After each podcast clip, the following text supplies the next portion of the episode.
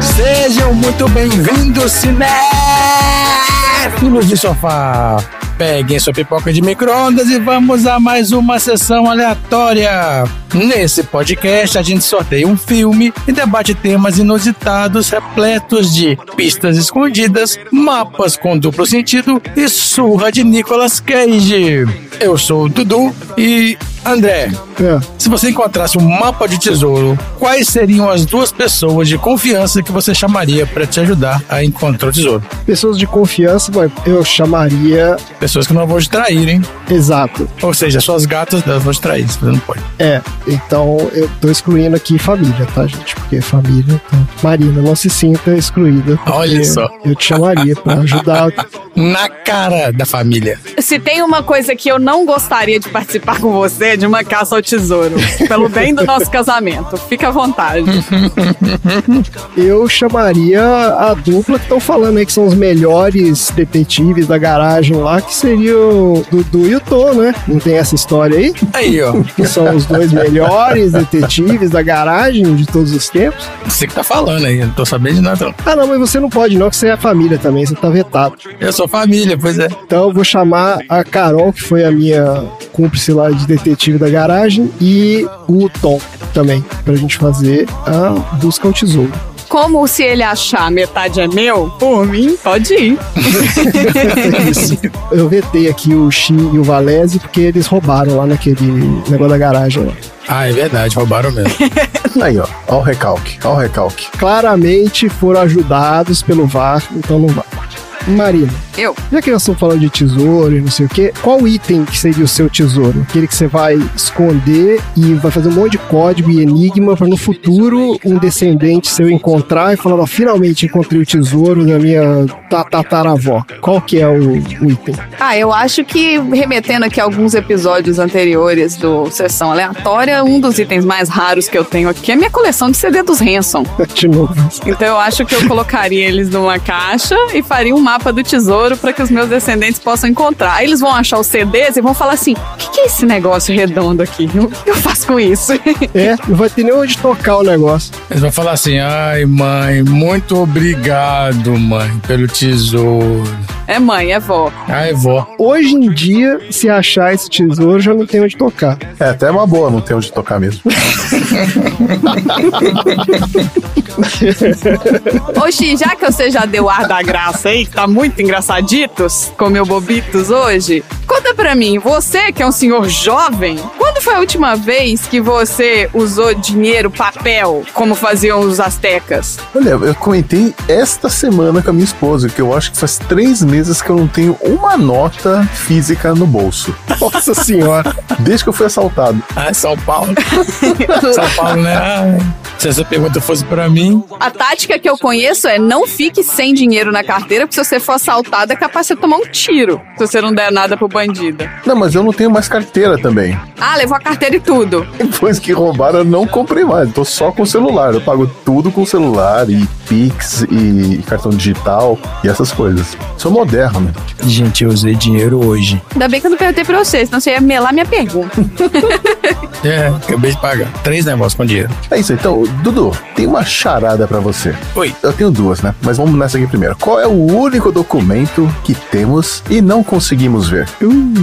Documento? Pode falar, não sei não. O atestado de óbito. Olha aí. Ah, mas a gente não tem, não, X. A gente só vai ter depois que morreu, ué. Que eu saiba, ainda não tenho, não. Eu não quero saber onde é que tá o meu. Por favor. Exato. Quando você tiver, você não vai ver. É verdade. Quando você tiver, você não vai ver. Fato. Esperamos que não, né? Sei que o cara finge a própria morte, aí ele vai ter que fazer, ó. Pra não perder a viagem, e aproveitando que eu perguntei de documento, você sabe qual é o documento mais importante para o deus do trovão, o Thor? Thor. Hum, Mjolnir. Mi, Mjolnir. Trovão, raio. Não sei. É o título de eleitor. Oh. Nossa senhora. Ai, meu Deus. Então é isso. Vamos procurar a pipoca até encontrar ela toda velha e mofada.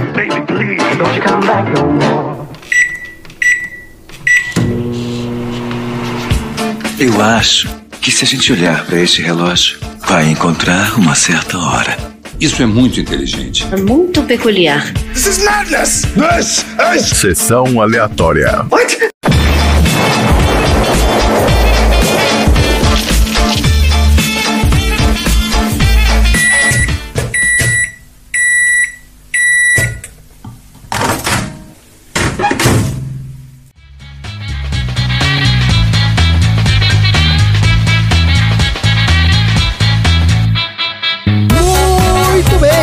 começando mais um episódio do Sessão Aleatória, o podcast mais aventureiro da Baixa Podosfera. Esse é o podcast preferido dos caçadores de tesouro que decidem executar o roubo mirabolante baseado em teorias da conspiração. E aqui no Sessão Aleatória a gente já falou sobre um dos roubos mais mirabolantes da vida real, ó, que foi no episódio 10 do filme Harry Potter e a Pedra Filosofal. A gente conta lá do roubo do Banco Central. E contamos tudo sobre teorias da conspiração no episódio 30 do filme 2012. Tá tudo aí nos episódios anteriores do Sessão Aleatória. E para você que tá chegando aqui pela primeira vez, eu vou te explicar como é que funciona o nosso podcast. Ó. O Sessão Aleatória tem duas partes. Na primeira a gente fala sobre o filme da semana, sorteado de uma lista, conversa sobre as nossas opiniões e traz curiosidades de produção e bastidores. E na segunda parte a gente fala sobre os assuntos aleatórios inspirados pelo filme. Tudo isso para dizer que se você não viu o filme, ou viu e não gostou, não tem problema, porque aqui o filme é só o aperitivo para o nosso prato principal, que são os assuntos aleatórios. E o nosso ouvinte mais atento talvez já tenha percebido que Lorde Tonzeira não está aqui conosco hoje.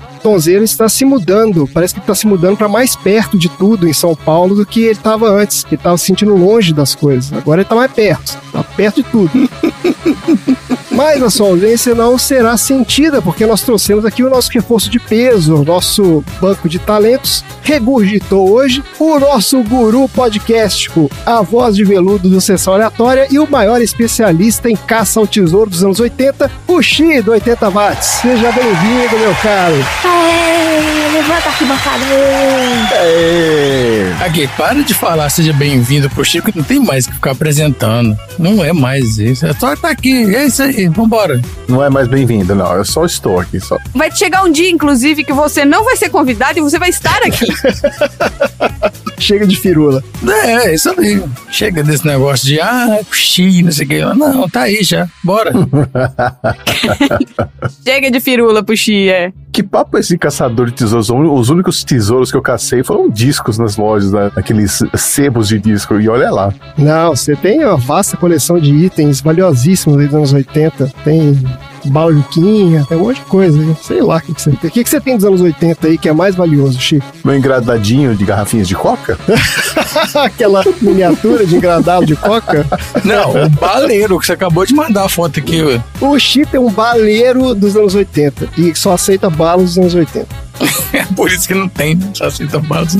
Eu só fico rodando ele e cantando aquela musiquinha das balas de leite kids, sabe? Ah lá, começou. Vocês não vão lembrar, vocês são muito jovens. Mas o Randy vai descobrir aí. Randy, bota a musiquinha da bala aí que ninguém lembra o que, que é isso.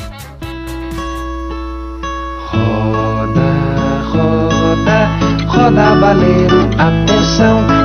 Baleiro parar, põe a mão. Pegue a bala mais gostosa do planeta. Não deixe que a sorte se intrometa. Bala de leite diz a melhor bala que há. Bala de leite diz quando o baleiro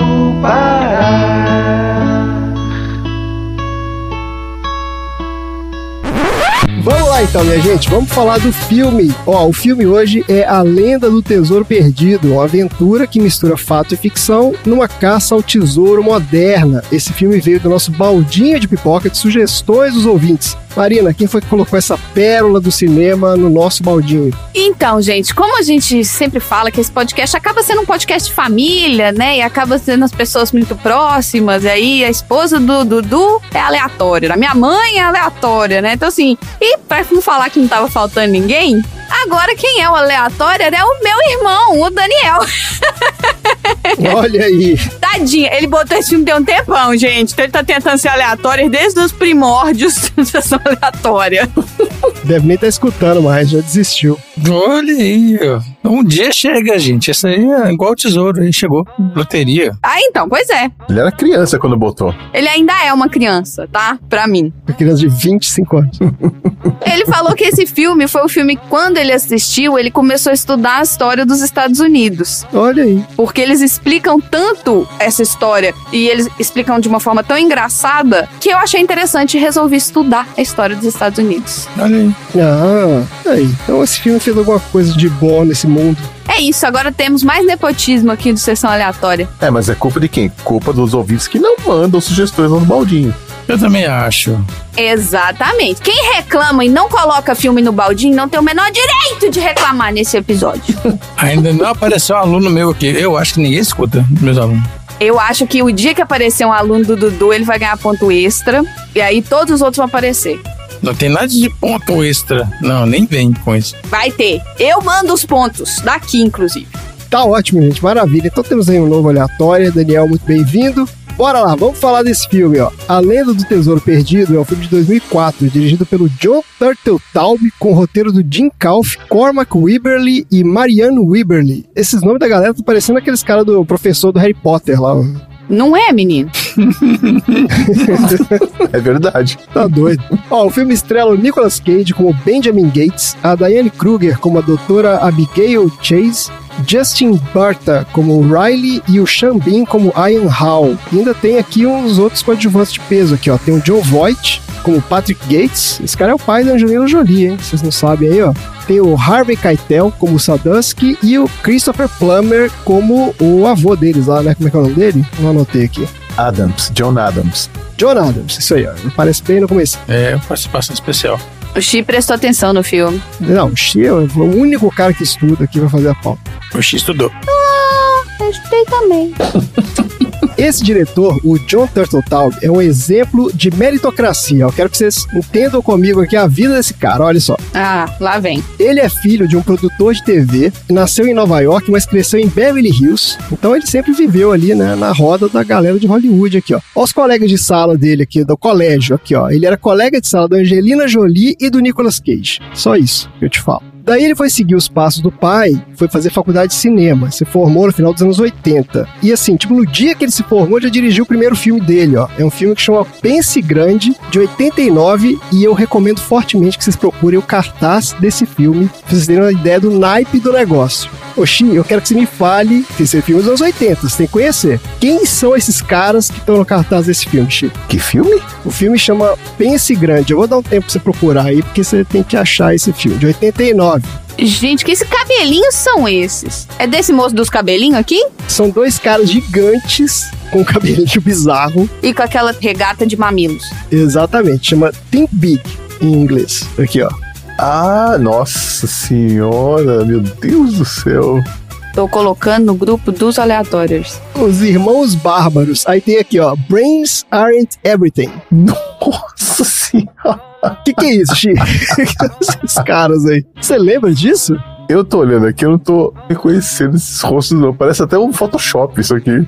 Mas a cabeça tá colocada em outro corpo nessa foto aqui, dessa capa desse filme. Mas pelo que eu li, eles eram tipo uma dupla meio que Bud Spencer Terence Hill, sabe como é que é? E eles eram dois irmãos e eles fizeram uns filmes bizarros. Gente, é inacreditável o negócio. O fato é que o primeiro filme desse cara foi com esses malucos aí, ó. O segundo filme dele foi um filme chamado Driving Me Crazy, de 91. Esse filme nem tem título em português, isso aqui nem saiu no Brasil. Aí o fato é que ele fez esses dois filmes de merda, com 20 e poucos anos, e aí o que, que aconteceu? Quando o cara faz esses filmes bosta aí, foi contratado pela Disney, minha gente. Ele foi trabalhar na Disney, entendeu? Ele mereceu. Ah, sim, claro. E aí já de cara colocaram ele pra dirigir um filme da Disney, chamado Três Ninjas, de 92. Esse Três Ninjas aqui é meio que uma pegada Esqueceram de Mim, só que as crianças são ninjas. É esse que é o negócio. E aí a carreira dele deslanchou, ó. Tá vendo? Olha Como é que o merecimento funciona. Ele fez vários filmes de sucesso aqui. Ele fez o Jamaica Abaixo de Zero, de 93. Uou, esse sim. Aí já começa a fazer uns filmes melhores, né? Isso é engraçado, né? É legal. Enquanto Você Dormia, de 95. Isso é uma comedinha romântica aqui com a Sandra Bullock. Enquanto se dormir é bom também. É, então. Aí tem o Fenômeno, de 96, que é com o John Travolta. Bom. Não, esse é ruim. Tá, é bom. Não, é não, é ruim. É bom, é bom. É que o John Travolta ganha os poderes também, né? Sofre um acidente. Isso, ele começa a ficar inteligente demais. Isso, ele fica super inteligente. Até português ele fala. Aí ele descobre que era um câncer no cérebro e morre. Né? Pronto, não precisa mais ver o filme. Acabou. Não vai ter sessão aleatória disso mais, pô. Não vai ter. Ainda bem, né? Próximo. Aí depois ele fez esse A Lenda do Tesouro Perdido e teve a continuação ainda, que ó, A Lenda do Tesouro Perdido, Livro dos Segredos, 2007. Ele fez o Aprendiz de Feiticeiro em 2010, que também é com o Nicolas Cage, inclusive. E o filme mais recente dele foi o Mega Tubarão, de 2018. Esse filme é legal. Esse é o Jason Statham contra um tubarão gigantesco. É legal o Mega Tubarão? É legal, é bom, é bom. Não venham falar mal de Mega Tubarão comigo. Eu não vi. É, legal, pô. Agora, para falar do elenco, então, a gente traz aqui o nosso querido quadro Viu Não Viu, onde a gente comenta sobre os filmes que a gente viu e os que a gente nunca ouviu falar da galera desse filme. Você viu ou não viu? Ó, a gente já falou bastante do Nicolas Cage aqui no Sessão Aleatória. Esse cara já apareceu no nosso episódio 33 do Cidade dos Anjos, né? Que ele era o anjo Stalker lá. E no episódio 69 dos Fúria sobre Rodas, com a participação da nossa querida Andy. Andy, olha só, eu tenho um recado para você. O recado é o seguinte: eu não te odeio, eu odeio o seu fuso horário. que a Andy falou: não, pô, André me odeia. Não, seu fuso horário é um problema sério. Mas eu queria fazer o um comentário aqui que é o seguinte: ó, esse cara trabalha pra cacete. A maioria dos atores faz o quê? Um filme por ano? Dois? Se a pessoa trabalha muito? Acho que eles fazem dois por ano. Porque filme, eles ficam filmando durante muito tempo. Acho que dá para fazer no máximo uns dois, né? Não, depende de quanto você ganha de cachê, porque senão você tem que fazer vários. Não, mas se o cara for personagem principal, por exemplo, que você precisa dele em muitas cenas e o filme é filme blockbuster, vocês são três, quatro meses filmando. Aí você tem a preparação, você tem leitura de roteiro, aí você tem que fazer voice over depois. Então, assim, isso é seis meses. Mas se você não tem que se preparar nem nada e você é o Nicolas Cage, chega lá e faz na cara dura, olha o que, que você faz aqui, ó. Você pega aqui em 2019, ele fez ajuste de contas, a cor que caiu do espaço, na rota do tráfico, Kill Chain, Instinto Predador e A Ilha. O cara mandou seis filmes no mesmo ano. Esse cara faz tipo quatro, cinco filmes por ano. Um troço inacreditável. Às vezes ele tem muitas contas para pagar, gente. Não vamos julgar, né? Não, pois é, então é que o Nicolas Cage ele é um viu não viu eterno, porque cada filme dele que a gente viu, tem 10 que a gente não viu. É um negócio inacreditável. Eu devo ter uns 30 cada um deles, então. Então, aqui ó, eu vou fazer um teste rapidinho. Vocês viram o Nicolas Cage em Mandy, Sede de Vingança? Não. Mandy. Preciso ver a capa. Então, esse aqui é um filme de 2018, dirigido pelo grande Panos Cosmatos. Vocês conhecem esse cara? Panos Cosmatos? Não. Eu acho que ele é grego. então, a sinopse do IMDB do Sede de Vingança é: Uma pareja que mora numa floresta se vê ameaçada por um culto hippie. Olha aí. Hippie?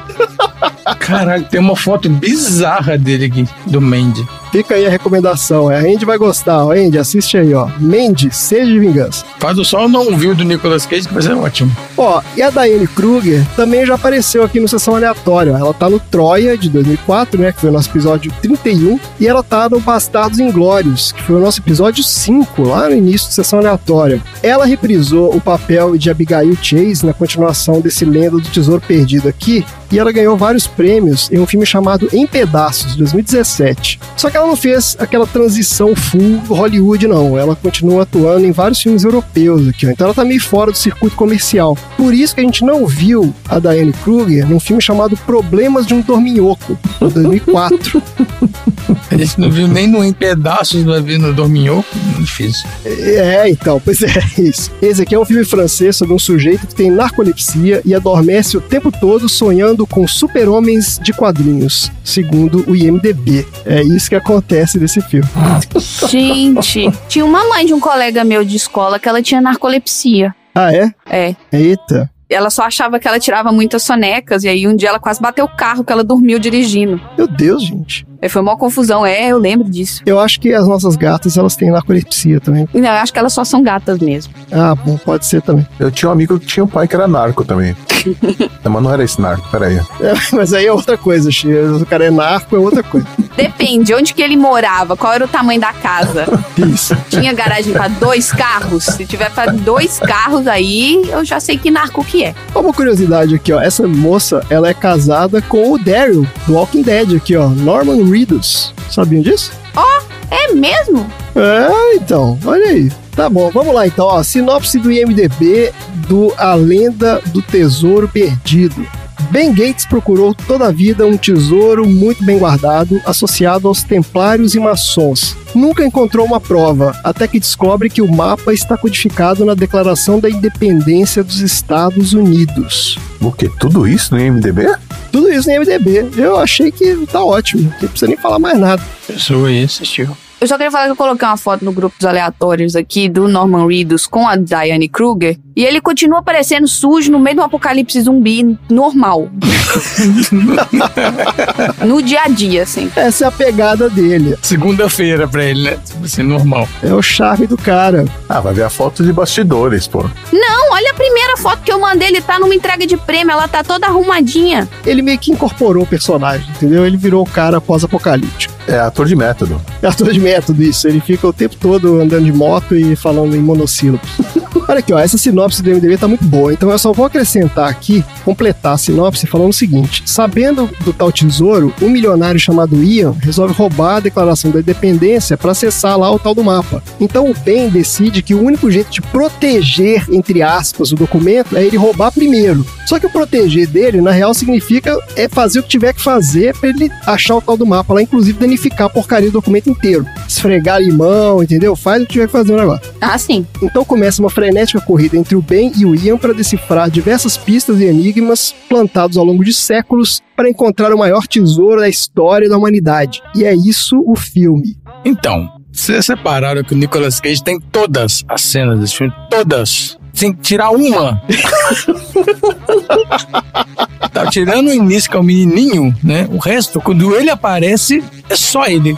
Eu não tinha reparado, não. Só ele o tempo inteiro. Não, lembrei de uma. Lembrei de uma que ele não tá. Aquela cena que o menininho tá indo dentro do museu anotar os códigos e voltando. Ah, é verdade. Essa é verdade. É a única cena, é isso. Que não tem ele. O resto já era. É um filme de Nicolas Cage, né, gente? Claramente. Então, ah, Dudu, você já tinha visto, né? Já acho que eu vi no cinema esse filme quando estreou, porque ele foi na onda do Código da Vinci, se não me engano. Ah, a gente vai falar mais disso. Porque tinha aquele negócio assim, ah, no Código da Vinci o código tá escondido lá na pintura lá do Santa Ceia, não sei o que lá. E aí o cara, né, esse roteirista aí, né, os roteiristas, sei lá, pegaram essa ideia e fizeram um mapa na documentação lá mais importante dos Estados Unidos. E é isso, esse cara tem que roubar. É um filme de aventura, sessão da tarde, da década de 90, né, final de 90, 2000, né? Década de 2000. Esse aqui já é 2000 e pouco, é 2004. É, funcionou como um, um substituto do Indiana Jones, assim, mais ou menos. É, ele tem um pouco essa pegada mesmo.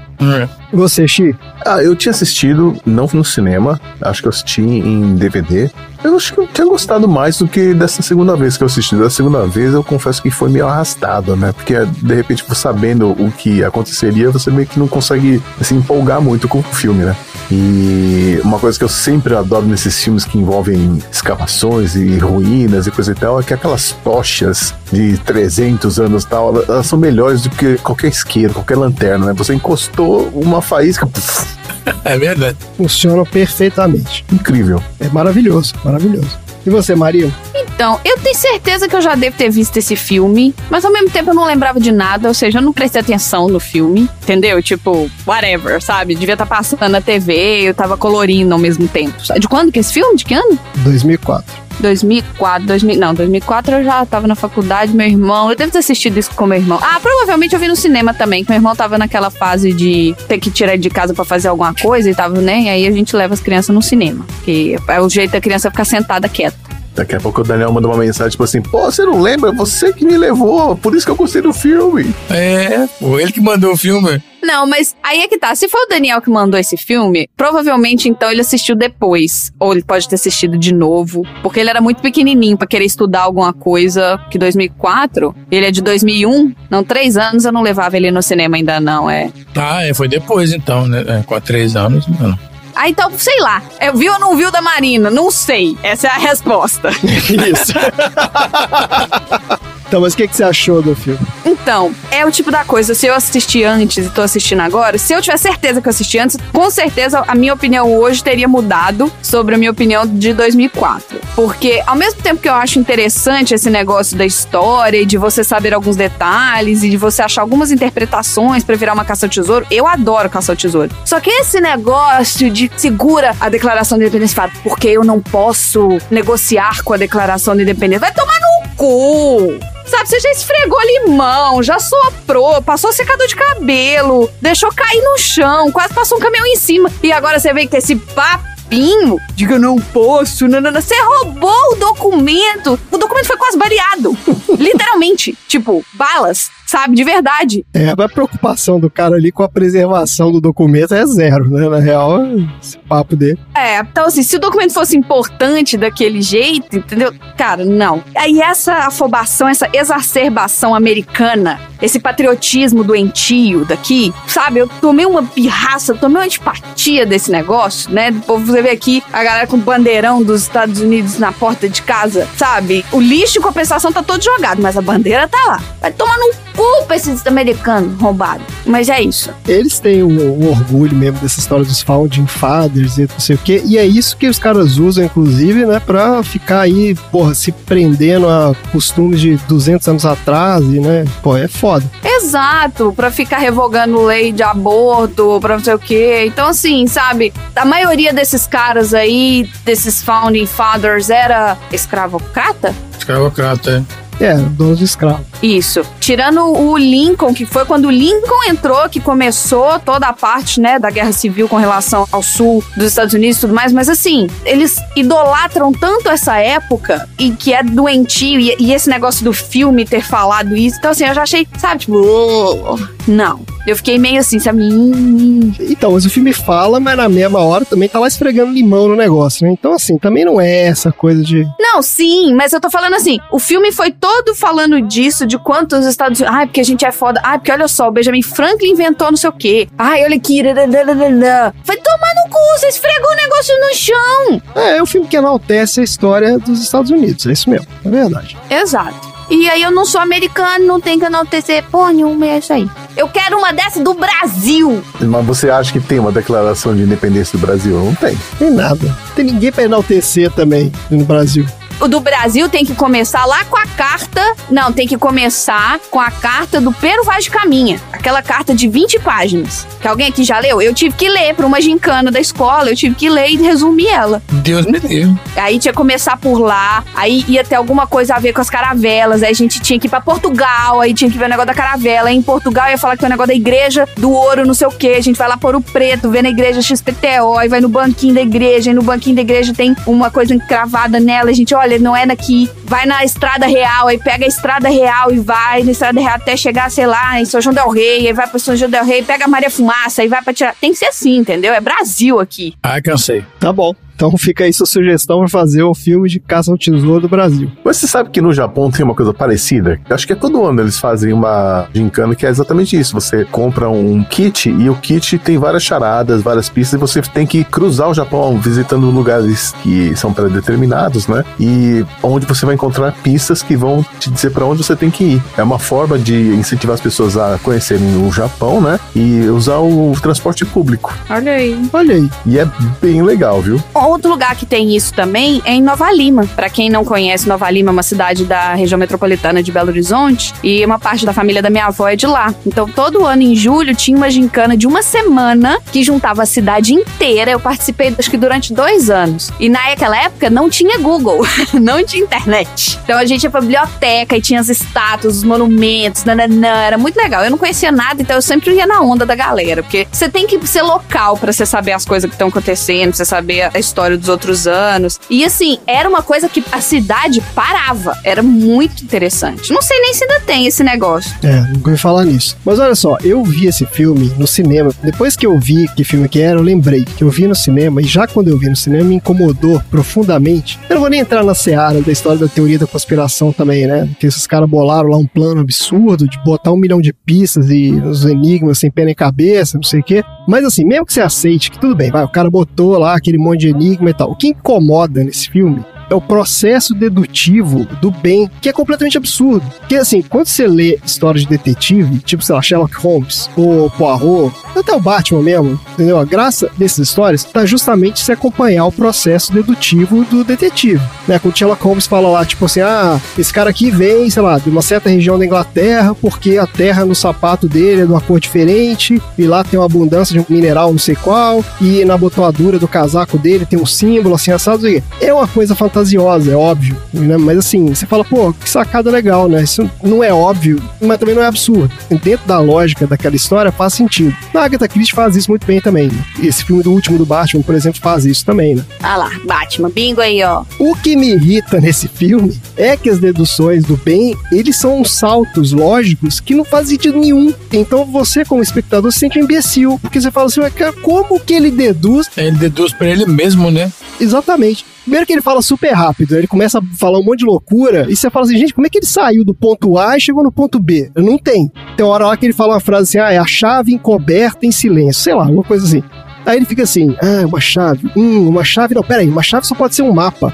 Ah, encoberto, mapa encoberto, já sei, um mapa invisível. Tipo, que isso, cara? Como assim? Entendeu? E aí você vai ver e é mesmo, entendeu? É um mapa, porra, no mapa invisível. Então, assim, cara, que maluquice é essa? Então, assim, é legal como filme de ação, bacana, não sei o quê, mas a parte que deveria ser o chave da história é mal feito. Você é um roteiro mal escrito. Mas você também não acha que é pior do que ele saber as coisas assim do nada? É ter uma mensagem de 45 letras e aí o menino dá as quatro últimas letras pro milionário lá e o milionário, ah, é o sino fulano de tal.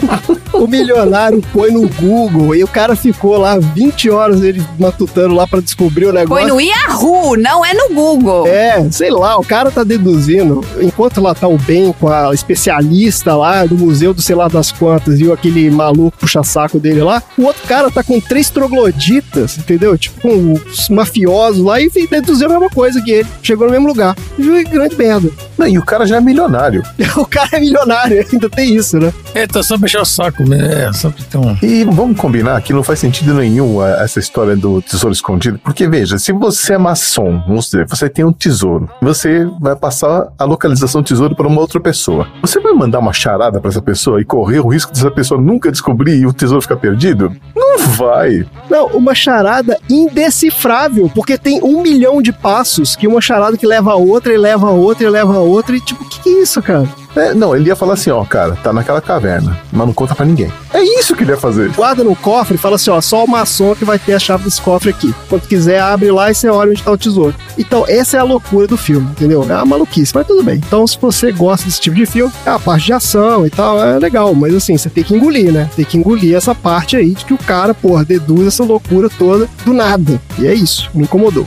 Me incomodou esse filme. Maravilha, a gente faz alguma coisa não? Ah, vamos combinar que o tratamento que é dado pra heroína do filme é ridículo também? Ah, não, essa parte é muito escrota também. Super inteligente, diretora, sei lá o que, e o cara fica tratando ela como se fosse, ah, cala a boca aí, fica quieto aí. Foi ridículo mesmo. Eu achei até que a Marina ia falar disso, porque assim, é absurdo esse negócio. Eu achei que a gente ainda não tá falando da problematização do filme. Eu falei só de outra problematização. É isso é uma coisa de anos 90 aí, né, resquício de anos 90, que não faz sentido mais, né, gente? Pelo amor de Deus. O cara põe a menina no, na van lá e fica fazendo piadinha com outro cara, ah, vamos botar um esparadrapo na boca dela, não sei o que. Que isso, cara? Pegou muito mal. Mulher diretora da porra do museu lá. E aí o próprio filme idiotiza ela também, né? Assim, sabe? Ela fica, sei lá. Exato. Ela compra muito rápido, né? A ideia dos caras ali, né? É, compra rápido e entra nas piadinhas também, sabe? É foda. É, eles trataram ela ali como um personagem descartável mesmo, né? Aquela coisa meio da donzela em perigo e tal. É, faz parte do cômico ali, né? É foda. É muito desperdiçado mesmo. Raio problematizador! Então é isso, gente. Tá aí, olha só quantas análises que enriqueceram a nossa vida hoje. Todo mundo que não viu esse filme agora tá louco pra ver, tenho certeza. Né? Adoraram as nossas análises. Mas a gente vai enriquecer ainda mais a nossa conversa falando de produção e bastidores. Vamos lá, vamos falar de onde saiu esse filme.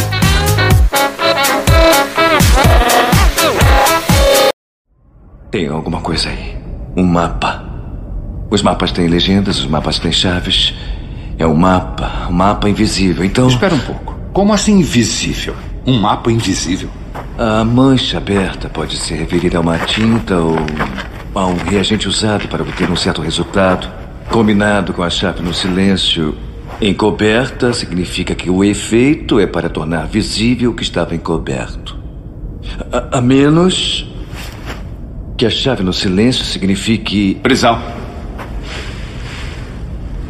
Tamanduá. Eu também sei brincar.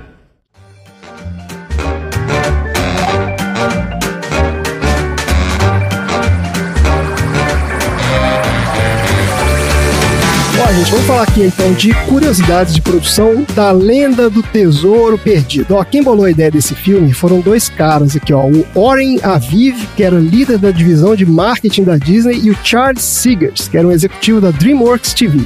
Claro que esse filme veio da galera do marketing. Claro que essa ideia foi da galera do marketing. É, isso, exato. E quem mais seria essa ideia? O conceito que eles bolaram e acharam genial e inovador foi a ideia de uma caça ao tesouro, onde achar o mapa é mais difícil do que achar o tesouro. Olha aí, os caras acharam essa coisa mais inteligente do mundo. Isso foi em 97. E aí eles levaram essa ideia pro John Turteltaub, que era esse cara lá que tava, né? Meritocracia, porque ele mereceu, tava lá dirigindo o filme todo da Disney. Porque eles falaram assim: já que você tá aqui e você tem as costas quentes, qualquer merda que você apresentar, eles vão dar budget pra gente fazer. Então apresenta isso aqui, ó. Ô, Marina, eu tenho certeza que foi exatamente isso que você falou. Certeza. Os caras falaram assim, cara, quem que a gente pode levar isso aqui? Que o cara vai vender, se levar, o cara leva pra aquele babaca lá, o filho do milionário, que ele vai levar essa história e os caras vão comprar. Entendeu? É óbvio que foi isso. E aí fizeram exatamente isso. Botaram na mão desse Turtle Taub e o cara adorou o conceito, que também tem zero né, filtro. E aí eles começaram a elaborar a ideia. Só que a coisa ficou meio parada até que em 99, esse Turtle Taub, aí sim, o cara foi all-in, porque ele apresentou essa proposta para um cara chamado Jerry Bruckheimer.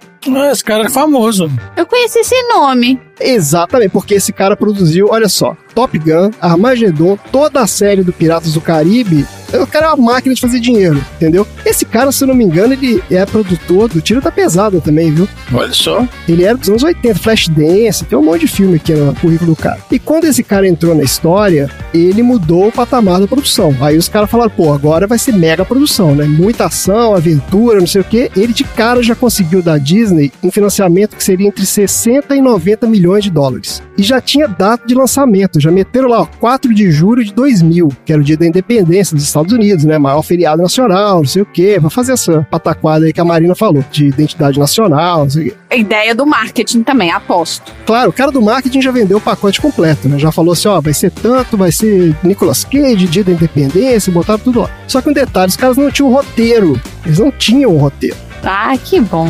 E o que eles não imaginavam era que ia demorar anos para chegar num roteiro que eles gostassem. Ó. Foram nove roteiristas contratados ao longo de cinco anos. Nossa, gente. Entre 99 e 2003, várias versões escritas, reescritas, jogadas fora, não sei o que, até que eles finalmente chegaram nesse roteiro final aí, ó. Mas então, pra época, tava funcionando ainda, porque esse filme rendeu grana. Esse filme foi sucesso, não foi? Não, rendeu. Vamos falar disso aqui, ó. Sobre o elenco, olha só, o Nicolas Cage conta que a primeira reação dele quando viu o tal do roteiro não foi muito positiva. O Nicolas Cage, que faz qualquer coisa, Pro Nicolas Cage filtrar, é, filtrou. Ele olhou e falou: Hum, não sei se vai rolar. Porque ele achava que a história não era muito verossímil. Não me diga, Nicolas Cage.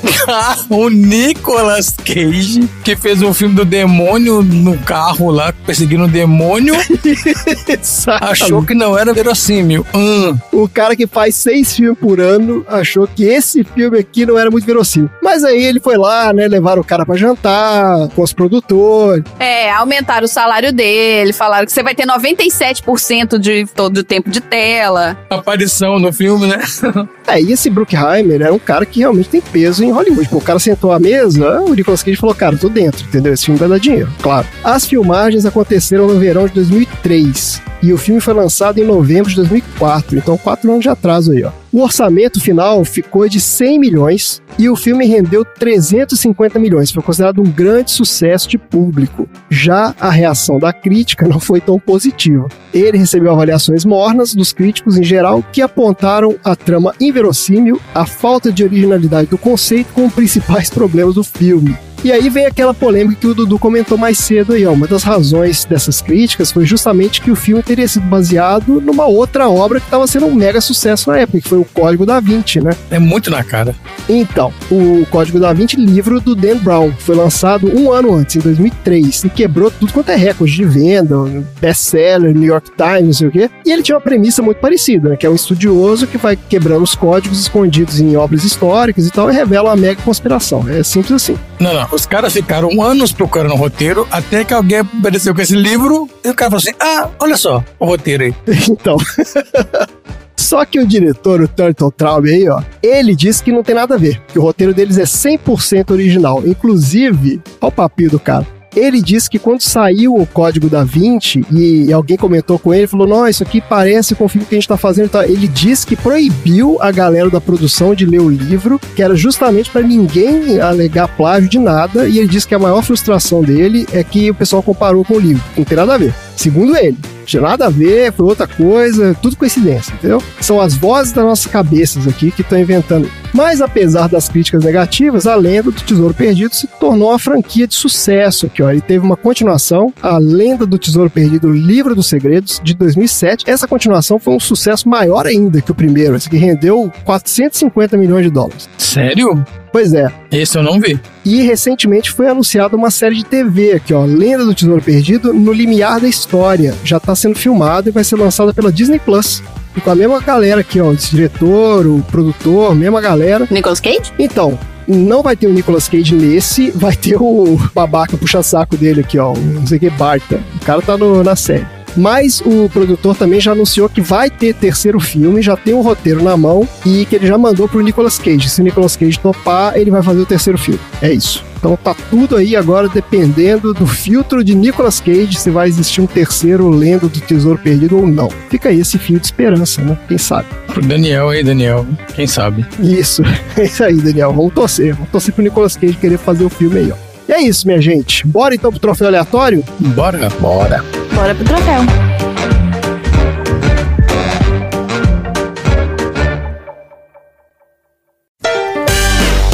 Troféu aleatório.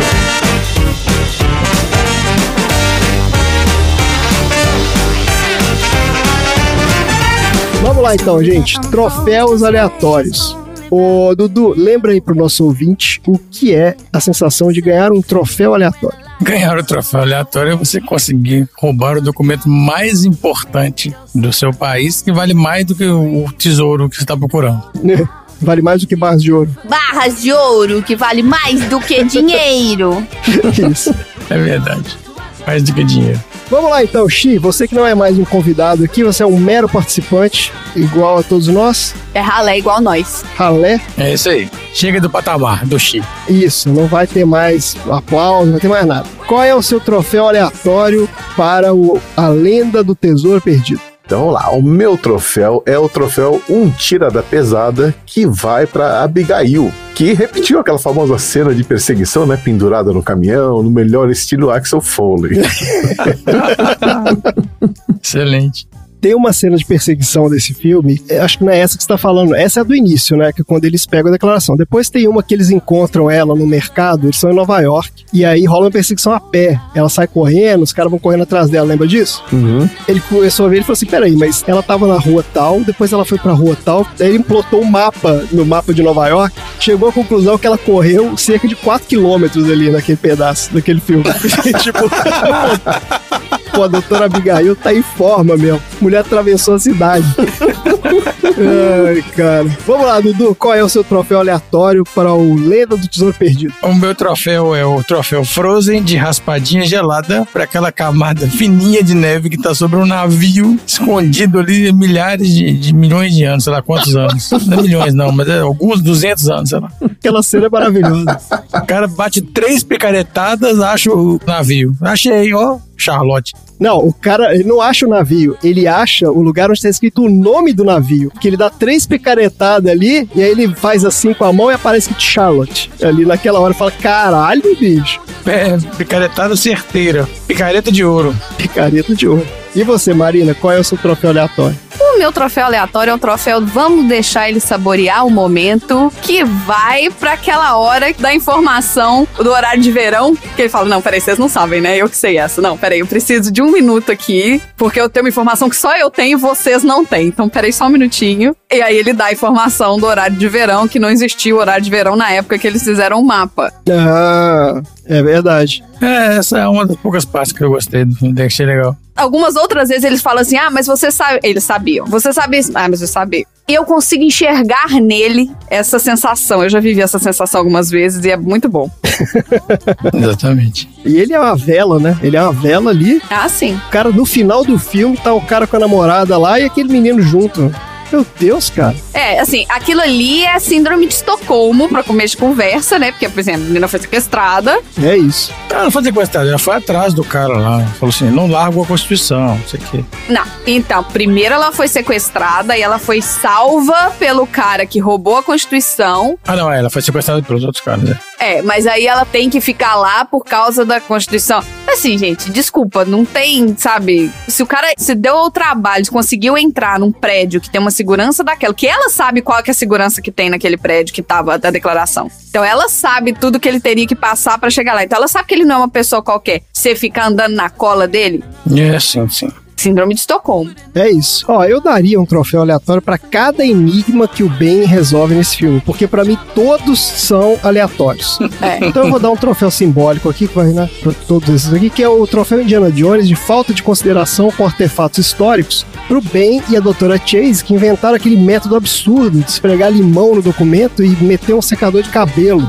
um pedaço de papel caindo de podre de, sei lá, 300 anos de idade. Ah, meu Deus, aqui me deu nervoso. Пожалуйста. Eu não vou nem entrar no mérito se funcionaria ou não. Porque é óbvio que não poderia funcionar aquilo, porque você leu a tinta invisível, você tinha que usar algum reagente específico, né? Dependendo de qual tinta que o cara usou ali. Pra aquela tinta, é. Exato. Você não vai esfregar limão e agora dá pra ver tudo. Mas digamos que tivesse uma tinta que reage com o limão ali, fica visível. é, depois disso, o resto do documento acabou. Porque assim, não dá pra ler mais nada. Destruíram o documento, simplesmente. É, o limão é extremamente ácido, velho. É, pô, corroeu tudo ali. Pelo amor de Deus, né? Eu vou te falar um negócio, viu, gente? Pô, agora que me toquei, André, lembra daquela série do Batman dos anos 60? Tinha o Charada, né? Tinha charada. A relação do Charada com o Batman era mais ou menos essa aí, desse filme. Era. Era meu. As, as charadas eram desse nível. E o Batman descobrindo né, as charadas era nesse nível também. É isso aí. Eu tenho toda a razão. E o Robin só esperando pra falar, né? Santa Baba!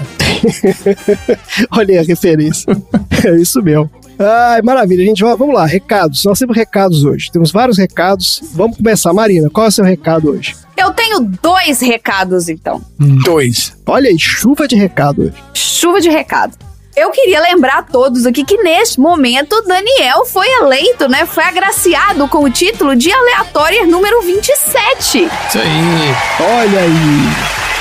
Então, se você quer se tornar um aleatório assim como o Daniel e você não é da nossa família, como que você faz? Você entra aqui no post do episódio, tem lá assim, ó, mande aqui a sua sessão aleatória. Lá você coloca o seu filme pra gente. A gente sorteia todos os filmes e pra falar que isso não é nepotismo, o coitado Daniel mandou esse filme há mais de um ano.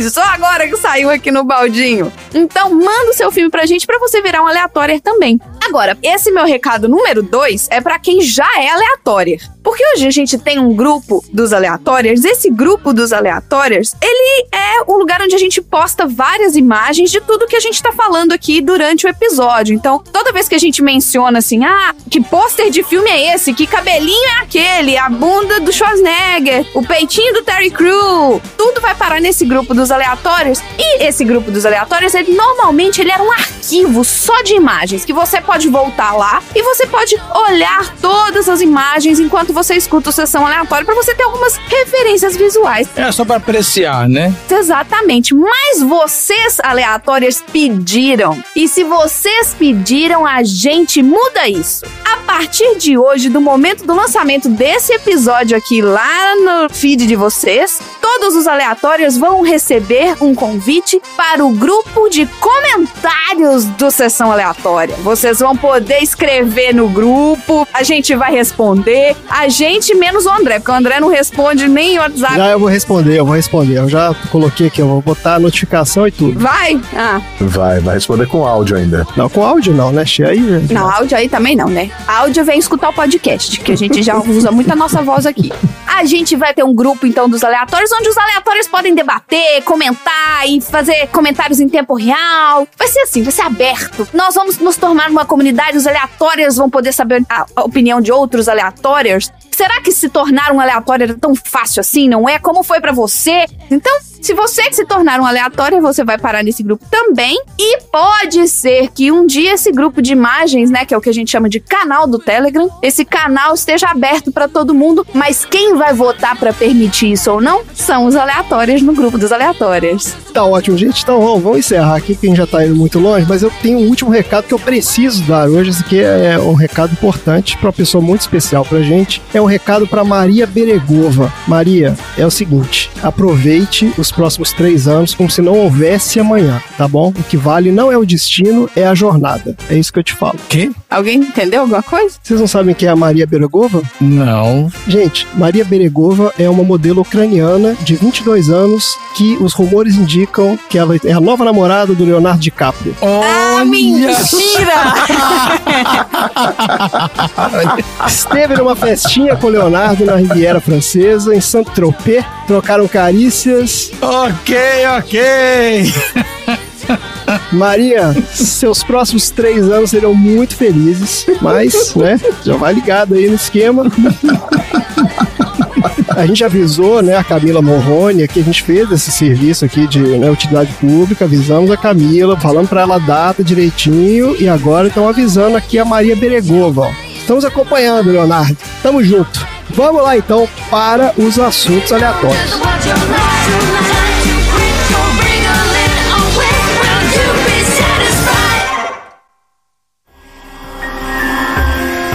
Não é um mapa. É? Mais pistas. Que surpresa. São latitudes e longitudes. Por isso precisamos das cartas do silêncio faz bem. Elas são a chave? A chave no silêncio encoberta. Pai, podia dar as cartas. Será que alguém pode explicar que números mágicos são esses? É o código Ottendorf. Muito bem. Ah, tá. O que é um código Ottendorf? São só códigos.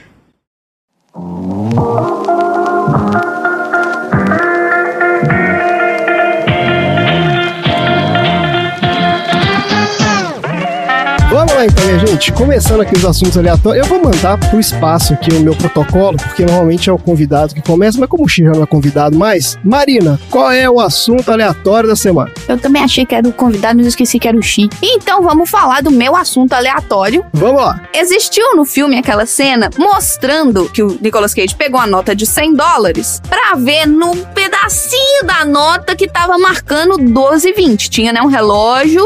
Meu Deus do céu, 2,22 ele achou naquela nota ali, naquele troço com aquela tinta grossa. Olhando uma garrafa d'água. Olhando com uma garrafa d'água. E sim, a garrafa d'água, ela não tava perto da nota. A garrafa d'água tava perto do olho dele. O que não faz o menor sentido. Mas tudo bem. Anfã. E aí eu falei assim, gente, mas assim, o trabalho que dá, e assim, essa nota tem. Tudo bem, é uma nota de 100 dólares, então não tá na mão de todo mundo, assim, né? Mas eu fui olhar pra nota de dinheiro. Obviamente eu não tenho isso aqui, que há muitos anos, como os incas fazem, a gente não, né, não usa dinheiro mais. Mas eu fui olhando na internet e eu tava olhando as notas de dólar, elas são muito parecidas uma com as outras. Aí tem essa coisa de por foto de presidente. Aí você vê lá, né, né escravocrata, tá andando isso na carteira. Pariu, eu falei assim, quer saber? O nosso real é muito mais bonito. A nossa moeda é muito mais legal. A nossa moeda é muito mais bonita. Nossa moeda é viva, é colorida. Vale pouco, vale pouco. Mas é linda de morrer. Então, eu queria falar hoje aqui. Vamos ser nacionalista e patriota, mas não votando no Bolsonaro. Vamos, vamos tirar desse povo maluco, é, retornar com o nacionalismo pra nós. Isso. E vamos falar hoje do real, a moeda brasileira. Ah, Menos a do Lobo Guará, por favor. Calma, vamos chegar lá. tá, vamos lá então. Qual é a do real? Olha só, o real ele surgiu de uma conjuntura de descontrole da inflação, que gerou uma instabilidade econômica então eles precisavam, o governo precisava de uma moeda mais forte e que merecesse mais confiança do que as últimas moedas que o Brasil teve. O nome escolhido, o real, coincide com o nome da primeira moeda do Brasil, que era os réis, né? Que no plural eram os réis. Hoje o plural são reais. E essa moeda, os réis, ela foi usada pelo Império de Portugal em todas as suas colônias, não só no Brasil. Agora, diferente das moedas que já tinham circulado no Brasil, o real, ele não traz na nota personalidades de história nacional. Ele traz o quê? Imagens de animais da fauna brasileira. Bichos. Exato. A explicação simples é de que as famílias das pessoas homenageadas da notas, como Mário de Andrade, já tinham reclamado das homenagens. Não gostavam tanto assim de ver né, o parente deles na nota de dinheiro, que o povo desenha o bigodinho e óculos lá. Como a moeda precisava ser cunhada rapidamente e não dava tempo de ser em família por família, negociar direito de uso de imagem, então eles falaram assim: quer saber? Vamos fazer um negócio mais rápido? Vamos usar os animais. Ninguém vai reclamar mesmo, né? Ah, foi por isso? Por causa de direito de reprodução? Foi porque eles tinham que imprimir o papel moeda rápido e não dava tempo de você ir, porque quando você vai negociar o direito da imagem com uma pessoa que já é falecida, você tem que pedir autorização para as pessoas que detêm o dinheiro, que é todo mundo que tava embaixo. É, não, deve ser um processo mega complicado de fazer. E se a gente tá falando, sei lá, de 5, 6 notas, eram 5, 6 pessoas diferentes, digamos assim. Não, e muitas vezes são várias, né, que deveria ter que falar ali para cada uma dessas 5, 6, tem que... É, não, família de cada dessas pessoas. Né? É, família de cada um, pois é. É, e olha só, com os animais, várias opções foram pensadas. Tinha a piranha, o tucunaré, o lambari, o lobo-guará, mas no final. A piranha não ia dar certo. O brasileiro não tem maturidade para isso. no final foram escolhidos para a primeira geração do real o beija-flor, a garça, a arara, a onça pintada e a garopa. Ah, chama garopa aquele peixe? Olha aí. É, o nome do peixe. Garoupa, tá? Se você quiser digitar, chama garoupa. O real ele foi concebido em três meses. A partir de meados de 93, aconteceu um plano de ajuste fiscal com o PAI, que era o Plano de Ação Imediata. Logo em seguida, o Fundo Social de Emergência, o FSE, teve que desvincular algumas obrigações da União para com os demais entes da federação que eram previstas na Constituição de 88. E aí, de acordo com o governo, eles queriam criar um dispositivo que financiasse os programas sociais. Por isso que eles criaram esse Fundo Social de Emergência. E aí teve a criação da Unidade Real de Valor, a URV, que tinha como papel servir apenas como uma unidade de conta, enquanto o Cruzeiro Real permanecia em circulação para conseguir manter as duas moedas em circulação enquanto iam fazendo a troca. E aí, por último, a partir de 1 de julho de 94, entrou em operação a moeda real. A moeda real, nome da moeda. Não, não, não real de a, a moeda real. Vocês entenderam, vai. Real, real que finalmente substituiria o Cruzeiro Real em todas as funções remanescentes. A moeda foi criada pela medida provisória que instituiu o Plano Real. Era inicialmente um regime cambial fixo em relação a um conjunto de moedas que era liderado pelo dólar dos Estados Unidos. Isso significava que o real tinha um teto e um piso que era previamente definido para que o valor da moeda flutuasse. Caso a cotação chegasse no teto, o governo ia se comprometer a vender dólares e forçar a queda da cotação. O inverso também aconteceria quando a cotação atingisse o piso. Contudo, surpreendendo muitos, o real se valorizou logo após ser lançado. Depois de um curto período de valorização no final de 94 e no início de 95, o real chegou a valer 1,20 no câmbio comercial de 31 de março de 95. O controle do Banco Central então falou que isso resultou numa desvalorização gradual da moeda, que variou de 1 para 1 para 1,20 em 98. Então a moeda desvalorizou. Já em janeiro de 99, teve uma crise que foi, eu não sei se vocês já ouviram falar da crise financeira asiática de 97, e teve também a quebra da bolsa da Rússia de 98. Foi, eu lembro tudo isso. Teve também a crise financeira argentina. Essa crise financeira argentina levou o Banco do Brasil a abandonar o modelo de câmbio semifixo e deixar o câmbio flutuar novamente. Então acabou com essa coisa do governo controlar a flutuação da comparação com o dólar com o real. E aí teve uma súbita desvalorização do real no início de 99, que foi de 1,20 para 1 para quase R$ reais para 1 dólar. Isso. E aí, a partir do momento que bateu R$ reais para 1 dólar, isso marcou o fim absoluto da previsibilidade do câmbio. Entre 99 e 2003, o câmbio evoluiu de maneira mais irregular ainda, mas sempre no sentido da desvalorização, chegando a atingir 3,9 reais a 1 dólar o final de 2002. Essa tendência, inclusive, se reverteu em 2006. O dólar voltou a ser 2,20 por um real. nessa época, né, o câmbio ficou sempre ao redor de dois reais. Então ele variava em 98 até 2,20 e poucos. Ficava dentro dessa flutuação. Mas, nossa, o dólar era 2,20, né, gente? Hoje o dólar tá quase seis reais. Mas tudo bem, vamos lá. Diminuiu, tá cinco e pouquinho agora. Não, e na época que foi pra 2,20, o pessoal ficou assustado, porque ele subiu muito rápido. Na época de um real, eu comprei um monte de livro estrangeiro, mesmo americano e tal. Uns livros. E eu aproveitei que nessa paridade um com um com dólar e fui pra Austrália. Pois é, eu fui pra Disney.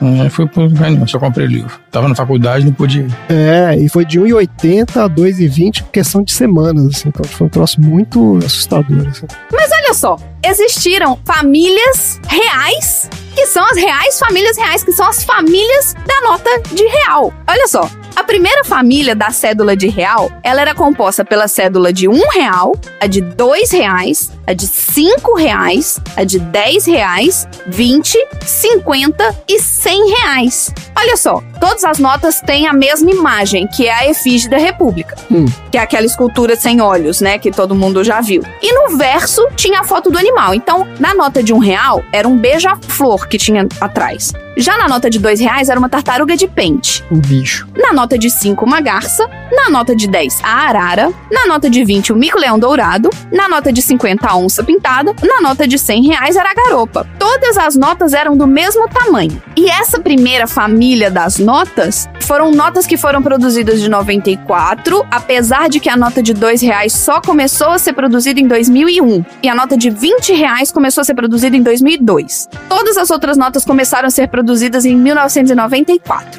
Ah, então na primeira família não tinha 20 reais, não. Ela é da mesma família porque tem o mesmo layout, digamos assim. E o mesmo tamanho. Porque depois começou o negócio de variar o tamanho, entendeu? Ah, sim. É porque depois eles fizeram uma diferenciada lá com a fita reluzente lá, outra cor. São membros da família que vieram depois. Todas as notas tinham as dimensões de 14 por 6,5 centímetros. Todas eram exatamente do mesmo tamanho. A última nota dessa primeira família do real foi produzida no ano de 2013. Então todas essas notas eram produzidas e aí a nota de 2 e a nota de 5 dessa família foram produzidas até 2013. Todas as outras pararam de ser produzidas antes. Por quê? Porque teve a segunda família do real. Eu não sei se vocês lembram, mas na primeira família do real, quando você virava a nota para trás para ver o animal, você tinha que virar a nota na vertical. Ah, ficava em pezinho, sim. Já as novas notas, você vê o animal, você não precisa virar na vertical, né? Você consegue mantê-la na horizontal e você vai ver o animal certinho. Ah, Tô colocando aí as notas de dinheiro no grupo dos aleatórios. Os animais eles se mantiveram os mesmos nessa segunda família, porém a nota de um real parou de ser produzida. Nessa segunda família, você tinha a nota de 2, 5, 10, 20, 50 e 100, e também foi colocada nessa família, porque é o mesmo layout, a nota de 200 reais. A nota de 200 reais é a que tem no verso o Lobo Guará. Todas essas notas continuam em produção até hoje. As primeiras delas foram de 50 e de 100 reais, que foram produzidas em 2010, e a última que começou a ser produzida foi a do Lobo Guará, que começou a ser produzida no ano de 2020. Existiu também uma cédula comemorativa de 10 reais, vocês lembram? sim, essa cédula era demais. Ela tinha uma bolinha vermelha transparente. É, e ela era um material meio plástico, assim, bem diferente, assim, também. Era pra impedir falsificação, não sei o quê. É, ela tinha uma série de inovações técnicas de antifalsificação e tal. Era uma nota muito bonita. Pois é. E nela tinha a efígie do Pedro Alves Cabral, Sim. que é considerado né, o descobridor, eu tô colocando todas as aspas do mundo aqui, do Brasil. Atrás dela tinha uma versão estilizada do mapa do Brasil, com quadros ressaltando a pluralidade ética e cultural do país. Isso. Agora, não é só de notas que se faz uma, né, uma moeda.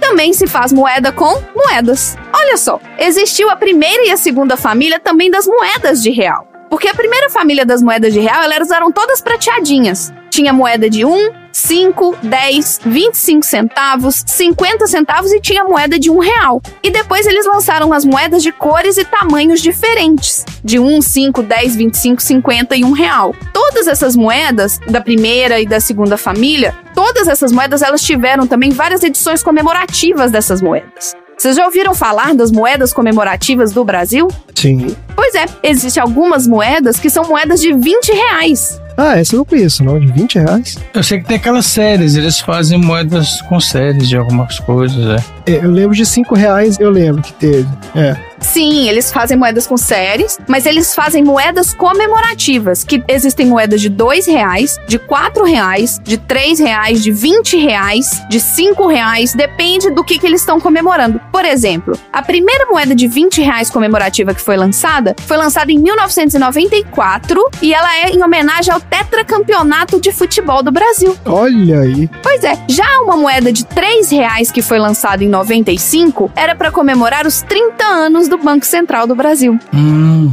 Tem também uma moeda de 20 reais que foi lançada em 95, que era em homenagem ao Ayrton Senna. Ah, eu lembro dessa. Pois é, teve uma outra moeda de 20 reais lançada no ano 2000, que era a comemoração dos 500 anos de descobrimento do Brasil. Uma outra moeda de 20 reais que foi lançada em 2002 era do centenário de Juscelino Kubitschek. E assim como teve a moeda do tetracampeonato, em 2002 tivemos a moeda do pentacampeonato, que era uma edição comemorativa, a moeda valia 20 reais. Achei uma aqui de 20 reais do Carlos Dumont de Andrade, que custa 3.536 reais. São moedas, gente, de artigos de colecionador. E normalmente elas são de ouro, também, ou de algum material diferente, tá? De ouro, de prata. É, essas de ouro são ouro 900 e as de prata são de prata 999 e de prata 925. Isso. Então elas têm um valor. Vai lá na Ourivesaria e pergunta o que isso significa, tá, gente? Teve também a homenagem ao centenário da FIFA em 2004. Todas essas que eu tô falando são moedas de 20 reais. Porque, assim, é muita moeda, eu vou pular as pequenininhas. Vai nas mais legais. é, porque... é, é. Mas uma mais legal que eu achei né, interessante foram as moedas de um real que foram lançadas para os Jogos Olímpicos de 2016. Que era uma moeda de um real normal, entre aspas, que é a moeda que a gente conhece que ela é prateada no meio e dourada em volta, mas ela tinha os desenhos dos esportes atrás. É dos esportes ou dos atletas? Acho que é dos esportes olímpicos, é. Dos esportes. Eu tenho uma dessa. Isso. Eu e o André, de vez em quando, a gente vê uns programas de TV aqui que mostra esses colecionadores de moeda, e, né? E a galera que compra container e acha uma moeda e leva no cara para avaliar a moeda, e de repente a moeda vale um milhão de dólares. Mas igual o Dudu falou aí, ó, tem uma aí que vale 3 mil reais. Então. É, no Mercado Livre, né? Não confia, não. Fora o frete. Fora o frete. É, fora o frete. Ah, não, o frete tá grátis aqui, ó. Ah, mas se alguém anuncia, tem alguém para comprar. Não, mas essas moedas elas costumam ser valiosas até pelo próprio material mesmo. Tipo, você tem o preço dela, digamos que eh, tem um nome técnico para isso, eu não vou lembrar agora. Mas eu já tive coleção de moeda, então eu lembro disso. Você tem um preço que é relacionado ao peso do material. Então, se é uma moeda de ouro desse, sei lá, 900, sabe, seja lá o que significa isso, ela tem um valor intrínseco ali do material. E além disso, ele tem um preço também que aí sim é relacionado à raridade dela, né, do estado de conservação, não sei o que, então ela pode chegar a valer muito mesmo. Pois é. A gente falou aqui da comparação do dólar com o real, né? Que é uma realidade que a gente vê, a gente acompanha. Sempre a gente assistiu o Jornal Nacional quando era pequeno, tinha um momento da cotação, né? Ah, o dólar comercial hoje, o dólar turismo, nananã. A gente assistia quando a gente era pequeno. Mas e o real em comparação com as outras moedas que já circularam aqui no Brasil? Olha só, tem uma cotação aqui que representa o valor de um real se a conversão fosse possível para as últimas moedas que o Brasil teve. Então, um real vale hoje 2.750 cruzeiros reais. Um real vale 2 milhões 750 mil cruzeiros e 2 milhões 750 mil cruzados novos. É, que isso era na época que o cara ficava cortando zero da moeda porque era impossível falar os valores de tão absurdos que eles ficavam. Pois é, um real em cruzados, 2 bilhões 750 milhões de cruzados. Olha aí, Chico. Você já ganhou salário em milhões e bilhões aí, né, Chico? Você que trabalhava nessa época. Eu já fui milionário, já, gente. Já fui milionário. Agora, o cruzeiro que teve antes do cruzado, que foi de 70 até 86, um real são 2 trilhões 750 bilhões de cruzeiros. Deus do céu, cara. Mesma coisa pro Cruzeiro Novo que foi antes. Primeira nota que eu peguei. Então, agora teve um Cruzeiro antes desse Cruzeiro, que era o Cruzeiro que foi de 42 até 67. Aí são 2 quatrilhões e 750 trilhões de cruzeiros para um real. E o real vem dos réis, né? Então, qual que seria a cotação do real pro réis? Gente, é o seguinte: tem 3, 6, 9, 12, 15, 18. 2.750 e 18 zeros na frente. Essa é a cotação. Meu Deus do céu, gente. Se você botar esse número no na Alexa lá, eu não falo não pra você? Não sei. Eu só sei que é 2,750 vezes 10 elevado a 18. Manda o Google falar esse número aí, põe aí. Pra quebrar, Alexa. O sistema monetário do real ele previa depois da vírgula só duas casas de unidade monetária. Então por isso que a menor moeda de circulação era de um centavo. Porém, é comum ver alguns produtos aparecendo precificados com até três casas. Muito comum é preço de combustível, né? Quando você vai lá na bomba é dois, dois, ó que iludida. Sete, quatro, cinco, três, né? Tem três depois da vírgula. É, três casas decimais. Três casas decimais. Se um produto tiver com isso, isso tem que ser lido como, se for, por exemplo, 0,045, ele tem que ser lido como 45 milésimos de real. É assim que se lê. Os únicos produtos que se tem notícia que são vendidos com três dígitos são a gasolina, né, o etanol, o diesel e o gás natural veicular. Essa prática é legal, pois ela está regulamentada pela portaria número 30 de 6 de julho de 94 do extinto Departamento Nacional de Combustíveis. A justificativa estava no fato de que as unidades de medida quando você compra e vende pelo revendedor eram diferentes, que a compra é feita em metros cúbicos, enquanto a venda é feita em litros. Manter essas três casas decimais evitava que os postos de gasolina arredondassem o preço para cima. Aham. E assim obtivessem lucro em cima dessa conversão. Aham. Em 7 de maio de 2002, essa portaria foi extinta com a justificativa de deixar o preço do combustível mais preciso e claro para o consumidor. Eu queria minha última pergunta aqui para vocês, pessoas que moram no Brasil, Dudu e Xi. Quanto tá o preço do combustível hoje? Em setembro de 2022, para quem tá ouvindo aí? A gente pagou 4,70 e poucos agora. Olha, eu não sei porque eu não lembro a última vez que eu fui por gasolina no posto. O Gini odeia carro, ele não vai saber. Eu odeio, cara. Se puder ir a pé, eu vou a pé. Você não passa no posto e fala, nossa, olha que caro, que ainda bem que eu não tenho carro? Olha, eu sei que tava 6, vírgula alguma coisa e alguém falou assim, nossa, tá barato. Então, Meu Deus do céu, cara. E esse é meu assunto aleatório, nossa moeda fofolina. Maravilha. Olha aí, aprendemos muito sobre nossa moeda. Eu lembro que quando saiu o real, eu fiquei maluco, porque na época eu tinha coleção de notas e moedas, e eu saí moedas e notas novas, Coloridas e diferentes. coloridas, diferentes. É, eu tenho guardadinho até hoje uma notinha de cada, acho que dos valores mais baixos, né? Porque era criança também, não tinha acesso aos maiores. De 1, de 5 e de 10 eu tinha. Ô André, você vai subir o status agora da Maria Beregova, porque ela só tem 50 mil seguidores no TikTok. Acho que depois de você ter comentado dela aqui, vai bombar. Não, isso vai mudar. Vai mudar em breve. Vai mudar em breve. Maria Beregova, estamos com você. Vamos acompanhar aí juntinho a sua aventura ao lado de Léo. Uma curiosidade, quando saiu a moeda de um real, aquela grandona com um douradinho no meio, o pessoal começou a pegar essa moeda e ficar guardando pra, tipo, colecionar mesmo. Pra colecionar, porque era nova, né? E a moeda saiu de rotação, o pessoal ficava pedindo para o pessoal liberar essa moeda, porque ela ficava na casa das pessoas. O pessoal ficar em falta. É porque tinha gente que falava, eu tenho um cofre só de moeda de um real. E aí ficava botando as moedas só no cofre. Não, o nosso tio Nivaldo tinha um bowl de vidro cheio de moeda de um real, porque ele achava bonita. E eu acho que tinha uma coisa também de que a galera achava que não ia durar muito, entendeu? Que, tipo, as moedas no Brasil era assim, né? Durava dois, três anos e logo mudava. É. Então, tipo assim, ah, vamos guardar essa aqui, né? Pra ver se. Nota de um real que virou relíquia, né? E essa aí continuou, tá aí até hoje. Maravilha, gente. Bora então pro próximo assunto aleatório. Bora. Bora.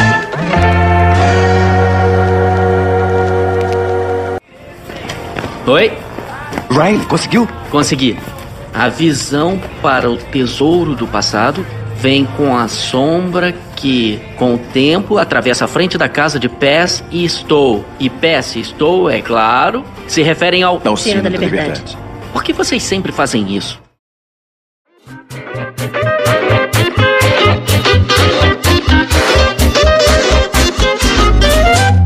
Vamos lá então, Dudu. Qual é o assunto aleatório da semana? Já que a gente tá falando de tesouro nesse filme maravilhoso. Você vai falar do Kiko. Ah, não, olha, podia, hein? Seria legal. Meu tesouro. Não, não, vou falar de tesouros perdidos que ainda estão por aí. Olha só. Tesouros que a galera ainda pode achar. Tem a chance de encontrar, ó, 13 tesouros aí escondidos. ó. Opa, vamos lá então. Quais são os tesouros? Começando pelos baús de ouro do navegador Thomas Cavendish, Ah, que entre 1586 e 1588, o navegador britânico Thomas Cavendish que nasceu em 1560 e morreu em 1592, ele rodou o mundo passando por Peru e China. E no caminho, saqueou o que pôde, inclusive as riquezas do galeão Santa Ana, que levava especiarias e peças de ouro das Filipinas a Acapulco, no México. Ah, então esse Thomas Cavendish aí era corsário. Era um pirata, é, pirata. Pirata, né? É. Mas se ele tivesse carta da rainha, ele era corsário, não é isso? Ah, é verdade. É, então, se bobear era corsário. é. Ele é britânico, então ele era corsário, é verdade. Legalizado, ladrão legalizado. legalizado. As riquezas que incluíam nesse tesouro dele eram peças de ouro, incas e astecas, que teriam sido escondidas pelo próprio navegador. E aonde pode estar esse tesouro? No Brasil, hein? No Brasil? No Brasil. Mas ele não tava entre o México e o Peru? Não, ele rodou em vários lugares. Ele rodou tudo e largou, mas ele enterrou o tesouro em algum lugar, é isso? No Espírito Santo. Não. Praia Grande. Perto. Perto? São Vicente. Não, não é São Vicente. Ixi, o que, que tem ali perto? Caraguatatuba. Ilha Bela. Ilha Bela, olha aí. Ai, tá, tem muito mosquito, não quero não. tem muito mosquito mesmo. No litoral norte de São Paulo, ó, Ilha Bela abriga dezenas de embarcações que naufragaram ao longo dos últimos quatro séculos. Hum. E também esconde tesouros deixados por piratas. A praia do Saco do Sombrio, na borda oeste da Baía dos Castelhanos, era uma das preferidas e tem acesso difícil por terra. É cercada por montanhas e tem saída para o Oceano Atlântico. Ou seja, o Cavendish pode ter escondido nesse lugar. Olha só. Na praia do Saco Sombrio. Tá ótimo. E aí tem um morador de lá, que é um engenheiro belga, tá aposentado, lógico, um engenheiro belga, o Paul Ferdinand Thierry, que começou a procurar esse tesouro em 1939. Nossa senhora. Contou até com a ajuda da Marinha, mas aí ele morreu em 79 sem achar nada. Ah, tá bom. Morreu ou foi morrido, será, hein? Não sei. Alguém achou e ó. Ele tava com muita gente ajudando, tinha muita gente ajudando. Não, mas se ele procurou de 30 e tanto até 70 e tanto, o cara tá mais velho, né? 89 a 79, 40 anos por ano. E desde então, ó, moradores e turistas buscam sem sucesso né, o tesouro nessa parte da ilha. Que além de estar no fundo do mar, ele pode estar enterrados ou escondidos em cavernas. Vamos para um outro aqui, ó. O ouro de Lima. Que em 1820 os espanhóis fugiram de Lima, no Peru, durante uma revolta civil. O vice-rei escapou com ouro, prata e joias, além de 113 estátuas religiosas de ouro, incluindo uma Virgem Maria em tamanho real. Caraca! 273 espadas com joias encravadas e pelo menos mil diamantes. Nossa senhora. Como foi que esse tesouro sumiu? O capitão William Thompson, encarregado de levar a carga para a Espanha, matou os guardas reais e fugiu para Costa Rica. Ah.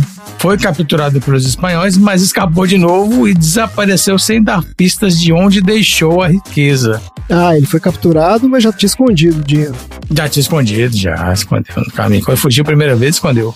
Esse tesouro pode estar na Ilha do Coco, na Costa Rica, que até hoje recebe caçadores de relíquias do mundo todo. Tá ótimo. Ó, o presidente dos Estados Unidos, o Roosevelt, e o ator Errol Flynn já organizaram expedições para achar esse tesouro.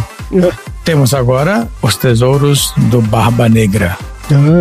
Que é o Edward Teach, que viveu de 1680 a 1718. E ele se especializou em saquear embarcações espanholas cheias de ouro dos Incas e dos Maias. E por ser o pirata mais eficiente da sua época, o tesouro acumulado por ele é lendário. Então, ó, no navio Queen Anne's Revenge, que tinha 40 canhões, ele interceptou dezenas de embarcações que saíam do Caribe e do México carregando riquezas. Mas ninguém sabe onde ele escondia o ouro dele. Onde esse tesouro pode estar? Em uma ilha da faixa de oceano entre o litoral do Caribe e a costa dos Estados Unidos. Parte pode estar no mar, porque um dos navios tomados por ele foi afundado na Carolina do Norte e um outro nas Bahamas. Esse tesouro tá aí, quem quiser ir para lá procurar. Tá valendo. Temos uma bolada da máfia. A bolada da máfia vale 7 milhões de dólares que o mafioso Arthur Flagenheimer, que viveu de 1902 a 1935, especializado na distribuição de cerveja durante a lei seca nos Estados Unidos, escondeu antes de ser julgado por evasão de divisas. Em 1935, então, ele e o seu segurança, as únicas pessoas que sabiam onde estava o dinheiro escondido, foram baleados em um restaurante. Ah, E historiadores ainda tentam entender o que, que o Arthur disse nas últimas horas de vida e se deixou alguma pista sobre onde esse dinheiro está escondido. Ah, então os caras ficam igual o cara do filme lá, vendo cada frase que o cara falou pra ver se tinha algum enigma. Nossa. É, tipo isso. Aí, ó, o boato é que o cara, enquanto agonizava, ele mencionou um bosque nos arredores de Nova York, Nova York, Eita! e seus comandados e comparsas passaram cinco anos vasculhando o local, mas nada de encontrar o dinheiro. Nossa.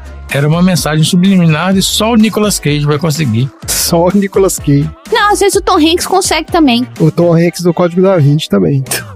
Ou o Batman, né? O Batman certamente conseguiria também. É, no mesmo filme, né? Olha aqui, ó, temos as moedas viajantes. Ah, São seis barris contendo 5 mil moedas de 10 centavos de dólar. Ué. Quanto que dá isso aí? 5 mil moedas de 10 centavos de dólar em seis barris. 500 dólares, né? 500 dólares, é. Mas na época valia muito dinheiro, em 1907. Ah, não, 1907 é o equivalente a uns 5 mil dólares aqui. Isso, 10 centavos de dólares para 1907. Você comprava um Mac Combo do McDonald's com 30 centavos. Pois é, em 1907, ó, como na época era comum que os trens circulassem com as portas dos vagões abertas, não se sabe se os barris foram roubados ou se caíram. Merda. Nossa senhora. Ah, é porque eram aqueles trens que eles eram vazados do lado. Isso. Esse dinheiro ele pode estar em algum lugar a Tá em caminho algum de, lugar. Eu gosto disso. Em algum lugar no caminho. de 1,5 mil quilômetros entre as duas cidades. Nossa senhora, vai ser fácil achar. Mas olha só, hoje as moedas são famosas porque elas foram criadas pelo engenheiro Charles E. Barber e cada moeda vale 600 dólares. É isso que eu ia falar, porque o valor que deve ter hoje não é do valor nominal dela. Não, são 5 mil moedas e cada uma vale 600 dólares. Então, exato. Aí tem o dinheiro aí. Temos o ovo de, o ovo de Fabergé. Olha o ovo Fabergé aí. Vocês lembram do nosso primeiro do episódio piloto aí, ó? Lá do piloto, é. Tava lá. Primeiro episódio, é. A gente falou desse ovo Fabergé aí. Tava lá os milionários fazendo merda com ovo. Eu descobri depois o que é esse ovo. Então, ó, oito das 50 joias criadas pelo russo Peter Karl Fabergé, nascido em 1846 e falecido em 1920, as joias foram criadas entre 1855 e 1917. O cara morreu três anos depois. Ele fez a última. É. E o primeiro da série foi um presente para a imperatriz Maria Fedorovna, esposa do czar Alexandre III. Uhum. E eles eram ovos feitos em pedras e metais preciosos, e eles se abriam e abrigavam pequenos e valiosos presentes. O acabamento e o mecanismo de abertura faziam deles obras únicas. E sumiram com a Revolução Russa. Passaram a ser considerados objetos decadentes e foram guardados. Em 1927, com as finanças do regime socialista indo mal, o líder Joseph Stalin precisou vender 40 unidades Certo. e as 10 que sobraram estão em museus russos. Das vendidas, oito estão desaparecidas Ah, tá aí.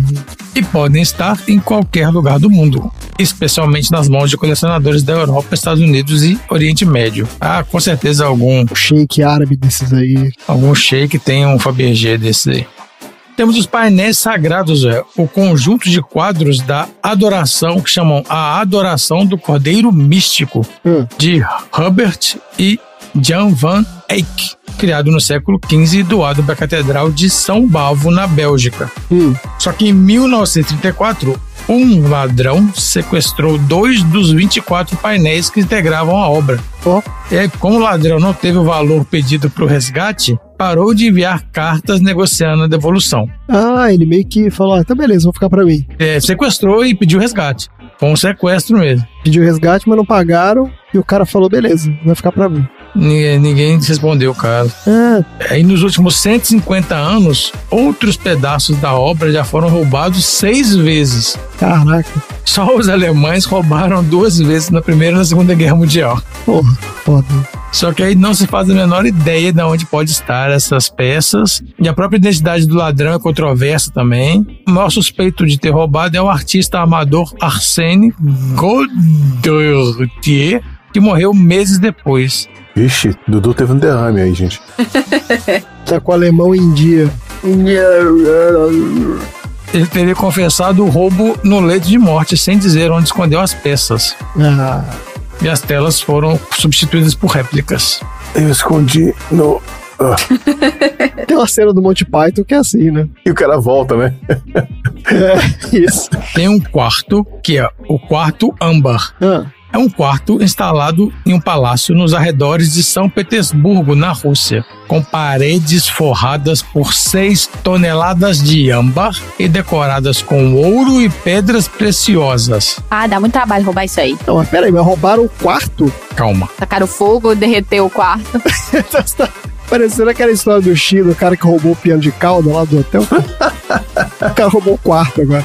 Os nazistas encontraram o quarto num cerco à cidade de São Petersburgo e levaram as placas de cada parede para um castelo em Königsberg, na Alemanha, Tá. perto do fim da Segunda Guerra. Quando os russos se aproximaram, o quarto inteiro desapareceu. Caraca. Eram as placas da parede, né? É, os caras levaram as paredes do quarto. Onde pode estar? Pode estar destruído por bombardeiros ou enterrado nos arredores do Mar Báltico. E aí também é revirado por caçadores de tesouros procurando essas placas aí. Tem um pôster misterioso, que é o cartaz para a versão norte-americana do filme Metrópolis. O quê? Dirigido pelo alemão Fritz Lang. Ah, E depois que o filme virou um clássico, surgiram descrições do cartaz vinculado nos Estados Unidos. Quem diz que viu garante que ele é parecido com o da versão alemã. certo. E essa versão que rodou nos Estados Unidos, ela foi importada, deixando o filme incompreensível. Com isso, a película não emplacou e logo saiu de cartaz, sem ninguém se importar em guardar os cartazes. Ah, E aí ninguém sabe onde é que tá os cartazes. E tem a galera que é fanática por cinema, procura esses cartazes. Provavelmente foram destruídos. Os caras não ligavam pra nada. mas então, eram os cartazes do material promocional do filme na época. Isso, da versão americana do filme. Certo. Só que o filme foi um fiasco e aí os cartazes foram destruídos. Olha só, curioso isso. Se alguém encontrar um, quem coleciona aí, lógico que deve ter um nicho, né, pra valorizar isso daí. Tem, pouco, mas tem isso aí. É. E temos uma outra obra que é o filme perdido do Hitchcock. Ah, O primeiro filme do Alfred Hitchcock, The White Shadow, rodado em 1923, foi distribuído mundialmente, mas fez pouco sucesso. Só que na época também era comum haver incêndios né, nos estúdios por conta dos rolos inflamáveis, né? sim. E aí, ó, em 2011, uma cópia parcial com a primeira metade do filme foi encontrada na Nova Zelândia, Caraca. graças a um antigo projetista que não descartava os filmes que apreciava. Mas aí, ó, algum lugar da Nova Zelândia à Austrália, eles estão procurando para ver se tem o filme inteiro para encontrar, né? O resto ou o filme inteiro. Tem mais uns três aqui, mas já tá bom. Tá bom, tá ótimo. Se você achar esses aí, já tá mais do que feliz.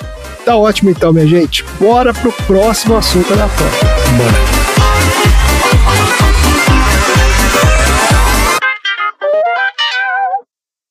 E o que significa o resto, então? Espera, a visão para o tesouro do passado deve se referir ao modo de ler o mapa. Eu pensei que o código fosse um mapa. Não, o código é uma forma de encontrar o modo de ler o mapa. E o modo de ler o mapa pode ser encontrado quando a sombra atravessa a frente do sino da liberdade. Atravessa a frente da Casa do Sino da Liberdade, o Hall da Independência. A sombra com o tempo é uma hora específica. Certo. É, mas que hora? Que, que hora. Que hora. Espera um pouco. Vocês vão adorar isso. Espera. Pode me emprestar uma daquelas notas de 100 com que eu paguei você? Não.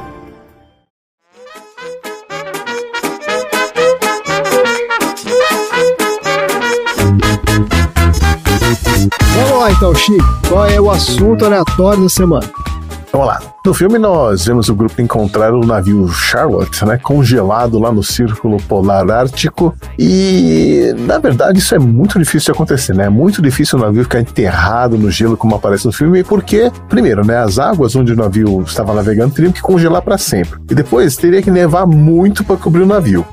E não poderia haver nenhum período de degelo, porque aí a água entraria nos poros da madeira e depois congelaria de novo e poderia rachar tudo, né? Certo. Então você só encontraria pedaços de madeira. Mas, olha, já foi encontrado um navio debaixo da calota polar, mas afundado, não enterrado no gelo. E foi um navio importante, era o Endurance, que era o navio do explorador Ernest Shackleton, Ah, que afundou no Polo Sul em 1915 e continua intacto lá 3 mil metros debaixo do mar. Também foram encontrados dois navios de 1848, o Erebus e o Terror, que afundaram no norte do Canadá e foram descobertos em 2014 e 2016, mas eles também estavam afundados, não enterrados. Esse Terror tem uma série sobre ele. Tem. qual série? Chama The Terror. Legal. Mas sim, tem coisas congeladas ou escondidas debaixo da neve e gelo, sim, muita coisa interessante. Tem muita coisa mórbida, lógico, né? muita coisa triste. Então, isso aqui é uma pequena seleção de algumas coisas que eu achei menos deprê.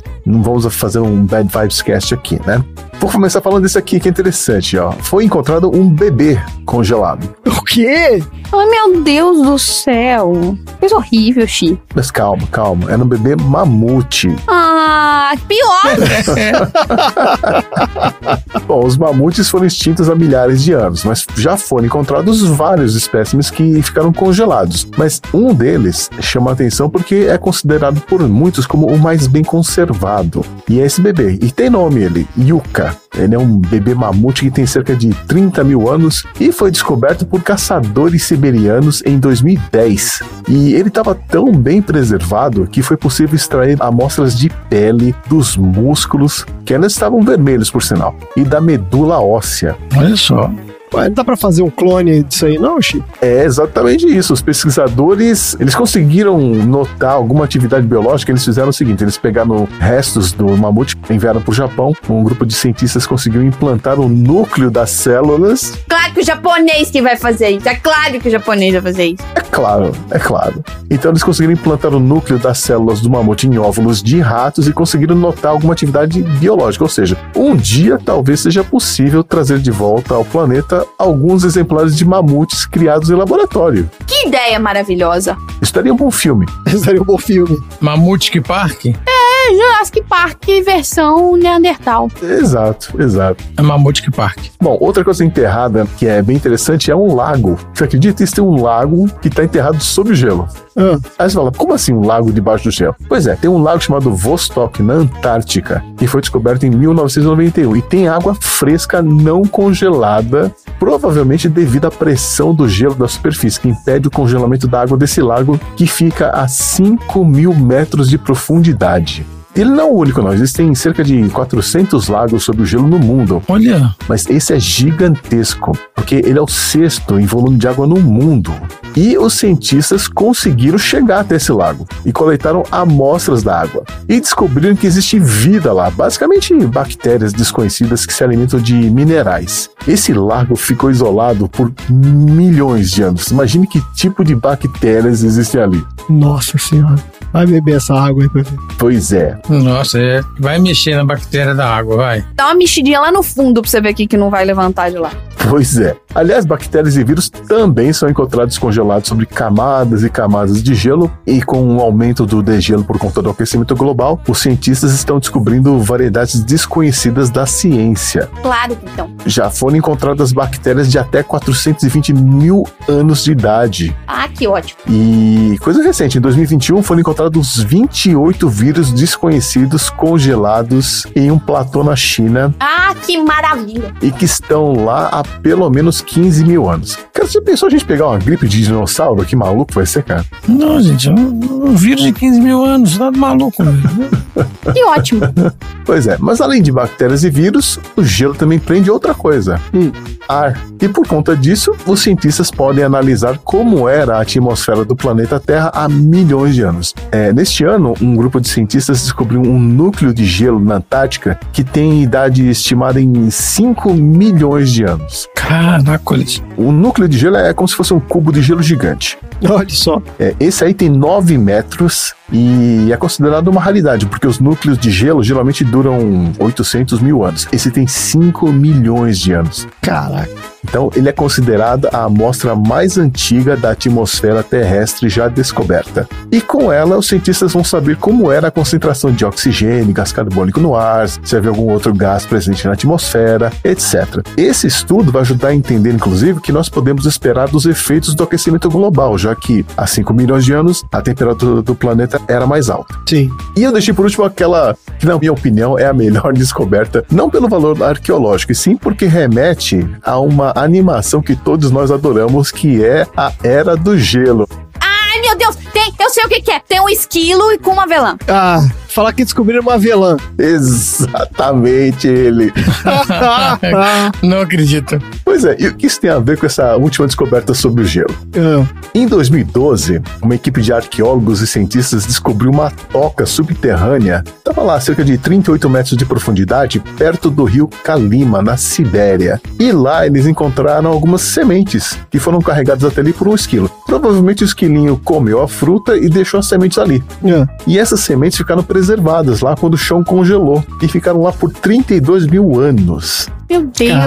Caraca. E o mais legal é que os cientistas conseguiram extrair o material genético das sementes e conseguiram cultivar a planta, que não era uma planta desconhecida, era da família Silene stenophylla, que ainda existe na Sibéria, Ah. né, mas com características diferentes hoje em dia. E isso animou os cientistas, porque eles dizem que se existem vários buracos de esquilo por lá e que se forem encontradas outras sementes, até de espécies extintas, por exemplo, eles vão conseguir trazê-las de volta e salvá-las da extinção, vamos dizer assim. Certo. Muito legal isso, né? Excelente. Agora, se acharem alguma coisa com milhões de anos, eu recomendo usar máscara e não ficar, deixa quietinho ali, porque, sabe, não é uma boa ideia ficar cutucando aquilo lá, não. É, então. Pois é. E era esse o assunto que eu tinha pra hoje. Pô, maravilhoso. Agora, se você botar a planta de, de um milhão de anos aí pra botar a planta pra crescer de novo, será que essas plantas são, não são gigantes? Não tem um negócio que as plantas eram maiores? Ou essa é viagem? Depende da espécie, né? Depende se elas davam frutos ou não, se elas eram tipo gramíneas. Acho que tinha a ver com a composição da atmosfera também, sabia? Eu acho que tinha mais oxigênio na atmosfera, então as plantas eram maiores, tipo uma coisa assim. Talvez. É, mesmo ela sendo gigante, ela vai demorar muitos anos pra crescer. Muitos anos. É verdade, não vai ficar gigante. Porque de repente podia pegar aquelas sequoias gigantes, esses negócios que tinha, né? Que demora milhões de anos pra ficar gigante, de repente botar umas dessas aí, né? É, a gente não vai ver, né? Crescer, mas. É, quem sabe tem umas plantas gigantes aí, umas alfaces gigantes aí pra ajudar a combater a fome no mundo. Uma face gigante. É isso mesmo. Inseto era gigante, né, Dudu? Tinha uns insetos gigantes. Tinha uns grandinhos pra acompanhar os dinossauros, né? Eles eram maiores. Acharam algum congelado aí, Chico? Um inseto gigante congelado, não? Insetos, sim. Já acharam, inclusive, coisas bizarras. Acharam peixe que tava comendo outro peixe e congelaram. Como isso é possível? Não sei. Caraca. Mas tem. É mesmo, como é possível, né? Porra, na hora do almoço, que merda, hein? Ué, mas tem peixes que comem outros peixes, ué. Sim, mas como é que ele é congelado comer o peixe? No momento de estar comendo, ele tá congelado, entendeu? Ah, no momento? É, É, tipo uma fotografia da Frozen. o troço congelou, o peixe tava comendo o outro, porque o da semente faz sentido, né? O esquilo comeu, depositou lá, beleza, foi embora. Uhum. A semente ficou, mas pô, o peixe comendo o outro, cara. Maluquice. Nossa, tem cada coisa bizarra que me encontraram. Já assim, não vou nem falar as coisas bizarras tristes, né? Enfim. Imagina, deve ter de tudo mesmo. Mas é, eu acho interessante isso, né? A gente sempre pensa em coisas físicas, né? Mas tem coisas ali que, tipo, bactérias, vírus, ar. Isso tudo é muito incrível também. E aí são tudo coisas que vão né, trazendo mais conhecimento que a gente pode aplicar supostamente aí pelo bem da humanidade, né, cara? Sempre importante também. É exatamente. Maravilha, gente. Olha só quantos aprendizados importantes hoje. Vamos fazer a nossa rodada de aprendizados, então. O que, que a gente aprendeu aí? Eu aprendi que existem moedas comemorativas de 20 reais. Eu realmente não sabia que elas valiam 20 reais. Mas elas não valem 20 reais, elas devem custar muito mais do que 20 reais. Não, o valor delas, assim, É, tá escrito 20 reais. valor é 20 reais da moeda. É, eu aprendi que se eu pegasse todo o dinheiro que meus avós e avós ganharam a vida inteira trabalhando em reais lá nos anos 40, eu não conseguiria comprar um real de hoje em dia. Caraca, bicho. É muito bizarro isso, né? Assustador mesmo. Eu aprendi que era do gelo é baseado em fatos reais. Ai, meu Deus. Sabe o que, que também é baseado em fatos reais? A família dinossauro. Porque no final do Querida. Família Dinossauro, o seriado, eles congelam, né? Todo mundo ali. É o final da série, super triste. Estão fazendo um remake? Estão fazendo um remake. Eu acho que tem um remake assim? do Família Dinossauro. Ah, não, mas tem mais graça. Não é tem? possível, Eu cara. ouvi É falar mesmo. alguma coisa assim. Mas vou ter que mudar um monte de coisa. Será que eles vão colocar um presidente laranja pra tá no remake dos Famílias Dinossauros? Não, só, não duvido, porque os caras estão fazendo remake de tudo. Tomara. Um idiota, né? Um presidente idiota laranja, dinossauro idiota. Então é isso. Chega por hoje. Fala tchau, gente. tchau. tchau.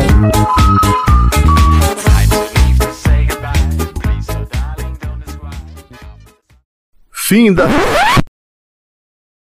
Peraí que o meu trouxote tá aqui no WhatsApp. Seu troféu tá no WhatsApp? Como assim? pô? Eu, eu anoto no meu, no meu, Cara, no meu lembrete aqui, o meu, meu grupo de lembrete que só tem eu. A tia do WhatsApp vai dar o troféu hoje pro Lendo Tesouro Perdido.